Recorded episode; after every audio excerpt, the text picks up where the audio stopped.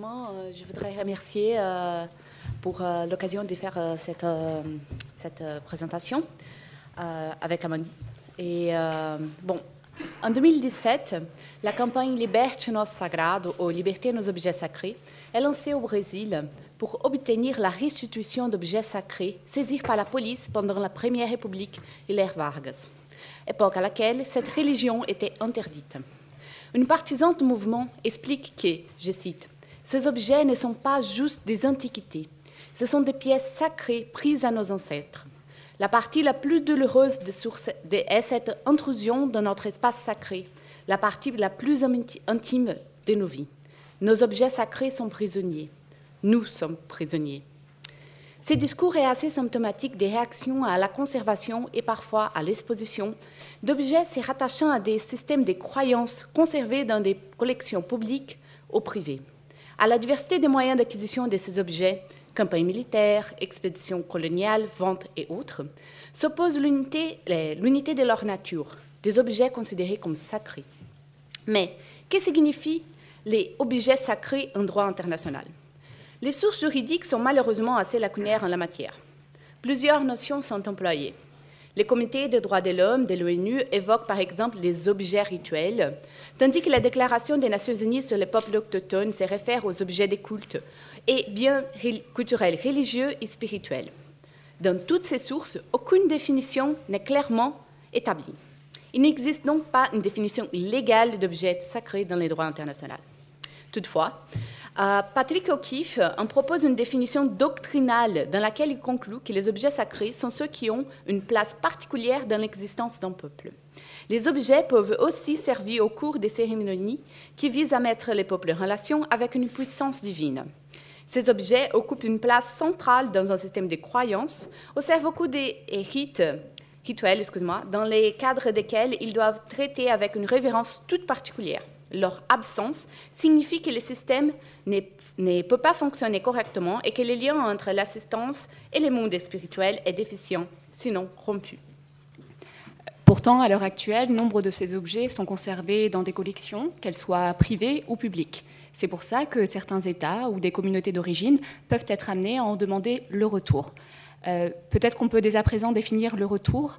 Euh, dans le dictionnaire comparé du droit du patrimoine culturel, le retour est défini comme, je cite, toute hypothèse de rapatriement de biens culturels ayant quitté le pays d'origine, soit en violation de ces règles, soit dans le cas de transferts licites ayant eu lieu avant l'entrée en vigueur des normes nationales ou internationales de protection. Donc en un sens, le retour est une notion plus large et peut-être plus neutre que celle de restitution. Il y a bien évidemment le caractère de légalité, mais aussi celui de légitimité.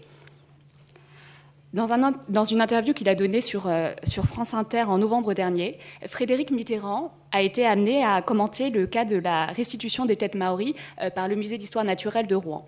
À cette occasion, il commente, je cite, Les têtes maoris étaient dotées de pouvoirs sacrés, particulièrement révérés par les maoris.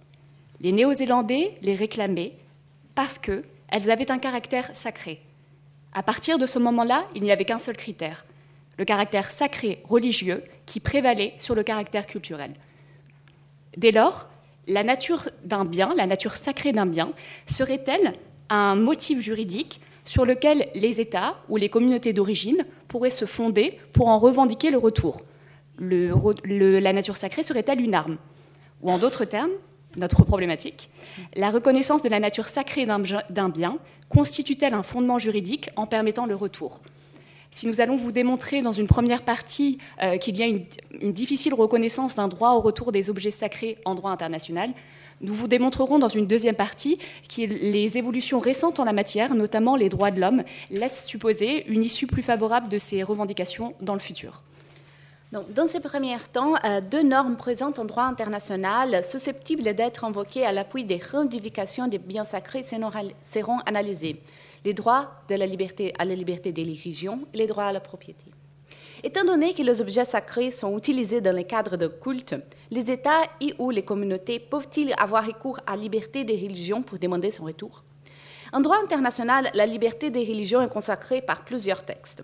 La Déclaration universelle des droits de l'homme de 1948 stipule que, je cite, Toute personne a droit à la liberté des religions, Ces droits impliquent la liberté de manifester sa religion par les pratiques, l'écoute et l'accomplissement des rites. Cette position inspire en grande partie l'article 18 du Pacte international relatif aux droits civils et politiques de 1966. L'organe des Nations Unies chargé de suivre l'application de ces pactes clarifie ces droits. Pour ces derniers, le concept des cultes comprend les actes rituels et cérémoniels exprimant directement une convention, y compris l'emploi de formules et d'objets rituels. Une argumentation démontrant que la possession de ces objets sacrés sera nécessaire pour la réalisation de ces cultes serait-il un, fondement juridique suffisant pour obtenir les retours? Les pactes sont ratifiés par plus de 170 États, mais à notre connaissance, ces fondements juridiques ne furent pas employés pour les retours d'un objet sacré.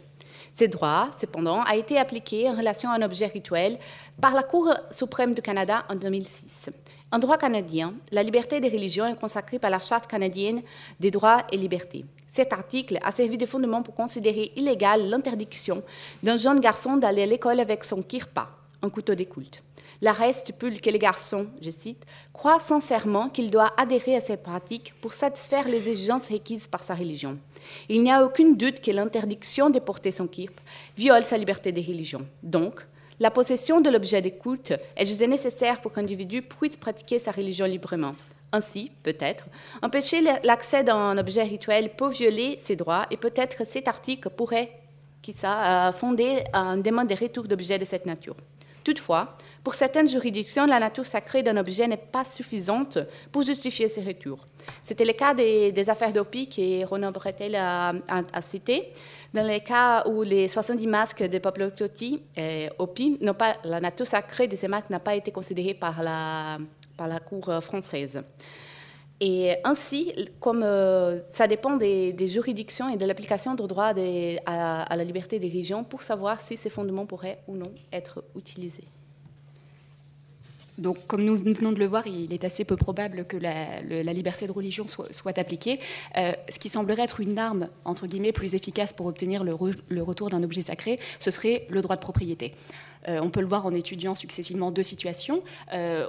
Premièrement, un musée qui opposerait son droit de propriété à une demande en revendication pour un retour. Et deuxièmement, une communauté ou un État qui ferait valoir son droit de propriété pour, comme fondement pour une revendication. On va voir ces deux cas successivement. Donc, dans un premier temps, euh, nous sommes en présence d'un musée qui est, propriétaire d'un objet sacré euh, dont la revendication est formulée par un État ou des communautés euh, autochtones. Est-ce que le musée pourrait opposer son droit de propriété pour éviter de faire droit à cette revendication en retour? Euh, en effet, comme nous l'avons vu, euh, la Déclaration universelle des droits de l'homme consacre la liberté de religion, mais elle consacre également le droit de propriété. Il y a également le premier protocole à la Convention européenne des droits de l'homme qui consacre cette notion de droit de propriété. Euh, je vous le cite, toute personne physique ou morale a droit au respect de ses biens. Nul ne peut être pardon, privé de sa propriété que pour cause d'utilité publique et dans les conditions prévues par la loi et les principes généraux du droit international. Dès lors, la situation est un peu difficile à déterminer. Malheureusement, nous n'avons aucune jurisprudence euh, de la Cour européenne des droits de l'homme dans lequel ces trois éléments soient présents. Un musée, une demande en retour et qui fasse l'objet, euh, dont le, but soit le retour d'objets sacrés. Euh, cependant, en l'absence de cette jurisprudence de la Cour, il est intéressant de se pencher sur les travaux préparatoires à la Convention. En effet, à cette occasion, le conseiller britannique s'était exprimé de la façon suivante.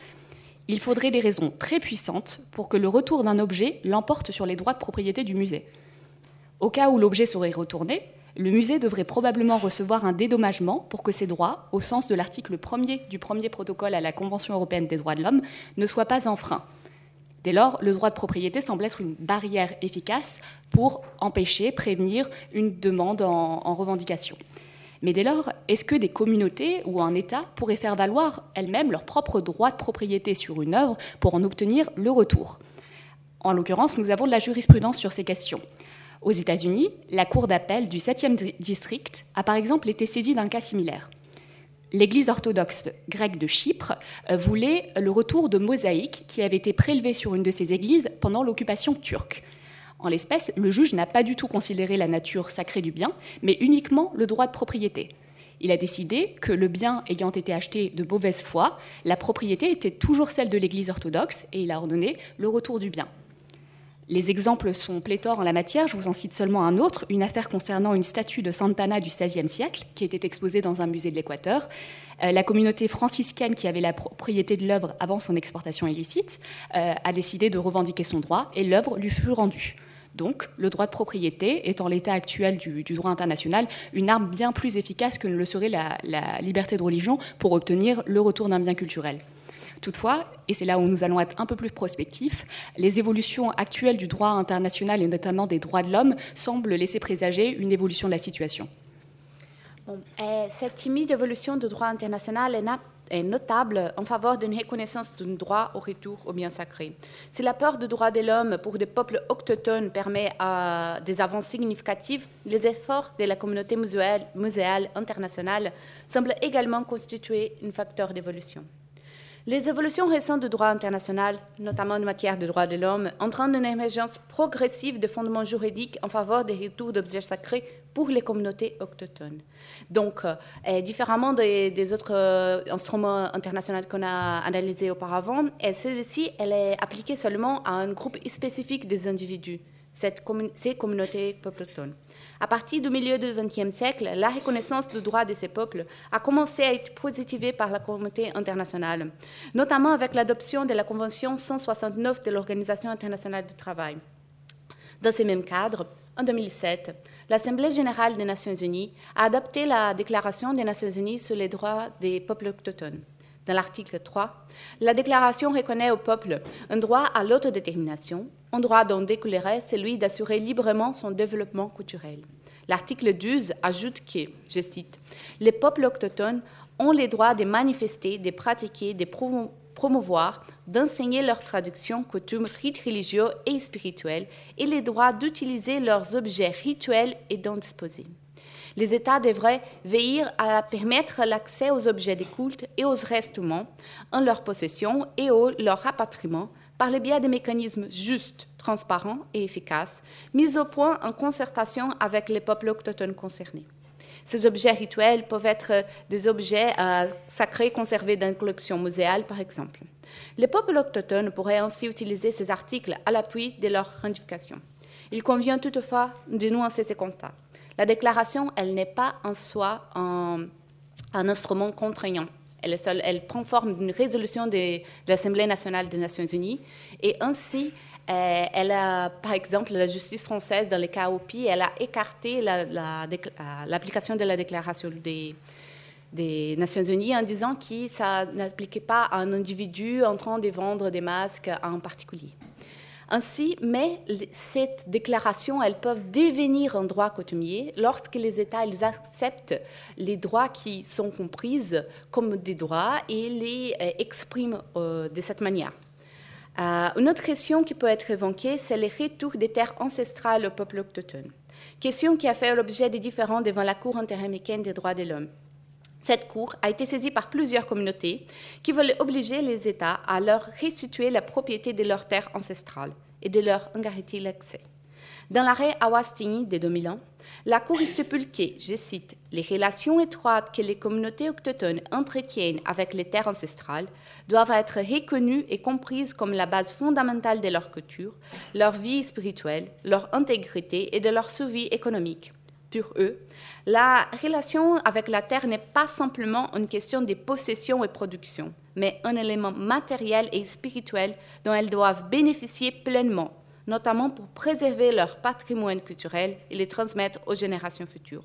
Ainsi, chez les droits des peuples autochtones, la question spirituelle, la question des objets sacrés, elle est plus présente et ainsi euh, elle peut être utilisée pour justifier les retours de ces biens sacrés à ces communautés. Donc, comme nous l'avons vu, il y a euh, actuellement des évolutions du droit international en la matière euh, par le biais des peuples autochtones. Il y en a également par le biais des musées. Et là, nous faisons un petit clin d'œil à, nos co-organisateurs de l'INP, euh, car oui, effectivement, il y a un rôle dans l'évolution du droit international en la matière, bien que le positionnement des musées soit assez ambivalent en la matière, bien évidemment. on note que parfois, les musées vont être à l'origine de réglementations et parfois, ils vont en étendre l'application. À cet égard, l'analyse de la situation euh, en Amérique du Nord est particulièrement significative. Non seulement parce que là-bas, il y a beaucoup euh, de revendications, en, tout cas, des revendications euh, de peuples autochtones recherchant le retour de leurs biens culturels qui sont en collection muséale, et également parce que la réglementation nationale est, est assez, quand même, dense sur le sujet. Euh, j'en veux pour exemple la situation aux États-Unis. Ce matin, nous avons entendu à deux reprises parler de cet acte qui a été euh, euh, adopté en 1990 et qui impose, je ne sais pas si ça a été bien, bien souligné, impose de restituer tout objet sacré conservé dans une collection muséale si la preuve de son lien culturel avec une tribu indienne ou une communauté hawaïenne peut être établie les musées ont un rôle essentiel dans la mise en œuvre de cette réglementation, car il leur incombe de déterminer si les biens faisant l'objet de revendication rentrent bien dans le champ d'application de cette réglementation. Et on voit là encore comment s'incise le droit de propriété dans ces thématiques. Euh, car euh, il, y a, il, y a, très récemment, enfin pas si récemment, mais euh, il n'y a pas longtemps, il y a une revendication qui a été portée sur une météorite qui est conservée à l'American Museum of National History de New York. Le musée reconnaît le caractère sacré de l'œuvre, mais s'oppose au retour à la communauté autochtone en revendiquant, en se basant sur son droit de propriété, comme nous l'avons vu finalement dans le premièrement. Cependant, il y a une évolution en la matière, parce qu'en 2006, l'Association des directeurs de musées des beaux-arts américains a adopté un rapport euh, qui traite de l'acquisition et de l'administration des objets sacrés. Et ce rapport prévoit d'étendre euh, la réglementation de cet acte de 90 pour les demandes, les revendications de populations autochtones qui ne seraient pas forcément répertoriées dans les critères euh, au niveau fédéral. Donc on voit là comment les musées vont avoir un rôle pour étendre la réglementation. Euh, il y a également l'exemple du Canada qui est intéressant, car un acte a été adopté en 2000. Euh, cette norme s'applique d'ailleurs spécifiquement aux objets religieux qu'ils définissent comme vitaux dans la pratique des traditions cérémonielles et sacrées des Premières Nations. Une réglementation a été adoptée en 2004 pour la mettre en vigueur. Et sa lecture est assez intéressante car elle révèle une question de temporalité. Pour obtenir le retour d'un bien culturel, les peuples autochtones doivent démontrer, d'une part, que le bien fut utilisé par les Premières Nations dans la pratique de traditions cérémonielles sacrées, et d'autre part, sous-entendu à présent, la pratique de ces traditions et cérémonielles, l'objet est vital pour la pratique de ces traditions et cérémonies rituelles. Donc on a une temporalité. Dans le passé, il faut démontrer qu'il était bien utilisé de telle façon, et dans le présent, qu'il est nécessaire pour continuer une certaine pratique. Et c'est intéressant ici aussi de voir le rôle des musées parce qu'en fait, cette réglementation, elle trouve euh, ses racines dans un litige entre les Mohawks et le, musée de Glenbow. Les Mohawks demandaient à ce que certains masques rituels ne soient pas exposés. Et en fait, ils ont été déboutés par le juge, mais ça a été l'élément initiateur euh, d'un travail collaboratif avec le musée. Le musée a élaboré en effet par la suite un First Nations Advisory Council qui décida que les objets sacrés doivent être prêtés aux communautés d'origine afin que ces dernières puissent les utiliser dans le cadre de cérémonies vitales à la survie de leur culture. Ainsi, on voit qu'à la suite à la suite d'un contentieux, un mécanisme de prêt a été mis en œuvre. L'objet sacré retourne aux populations autochtones, mais le musée conserve son droit de propriété. Ce qui est intéressant aussi, c'est de voir l'écho de ces initiatives des musées au niveau individuel dans le cadre de la communauté qu'on va appeler communauté muséale internationale. En effet, ça a été déjà mentionné ce matin, le code de déontologie de l'ICOM consacre trois articles euh, à la question de respecter les intérêts et croyances de la communauté, du groupe ethnique ou religieux d'origine dans le cas de l'acquisition, de la conservation et de l'exposition des objets sacrés. Et plus intéressant encore, en 2015, cette fois-ci dans le cadre intergouvernemental et plus seulement intermuséal, comme peut-être on pourrait le dire pour l'ICOM, euh, l'UNESCO adopte une recommandation qui reprend plus ou moins ces, ces pratiques. Le paragraphe 18 stipule en effet que dans le cas où le patrimoine culturel des populations autochtones est représenté dans les collections de musées, les États membres devraient prendre les mesures appropriées pour encourager et faciliter le dialogue et le développement de relations constructives avec ces musées et les populations autochtones concernant la gestion de ces collections et, le cas échéant, leur retour ou leur restitution. Donc on voit bien ici comment euh, des, directives, des, normes déontologiques qui, ont été établies depuis quelques années par l'ICOM sont retranscrites dans un cadre intergouvernemental. Euh, je pense qu'on peut conclure. Oui. Bon, euh, si de nombreuses problématiques éthiques peuvent découler de la localisation des objets sacrés dans des collections privées ou publiques, les droits internationaux, malheureusement, ne saisissent que timidement la question à l'heure actuelle. Les outils des droits positifs mobilisés relèvent essentiellement du ressort des droits de la propriété et la question de la nature sacrée des biens n'intervient qu'à titre incident, sans véritables effets juridiques. Les biens sacrés ne constituent pas une catégorie juridique spécifique en droit actuel du droit international, sauf pour les peuples autochtones dans la Déclaration euh, des Nations Unies. Néanmoins, donc, cette évolution a été considérée euh, dans ces cadres des communautés euh, et, dans le cadre d'une reconnaissance croissante de leur identité culturelle. Les musées commencent progressivement aussi à faire face à ces enjeux en instituant des mécanismes ah, participatifs permettant une gestion collective des collections, condition parfois au retour des objets sacrés. Ils restent néanmoins tributaires des considérations politiques et de leur état de localisation. Sujet principal de droit international, l'État ainsi constitue un rouage essentiel de l'évolution de ces problématiques. Comme le démontre l'indication des restitutions des pointus sacrés détachés de l'église de Saint-Antoine en Éthiopie dans les suites des rapports Macron, la volonté politique reste la meilleure arme contre les armes du retour des objets sacrés. Pour les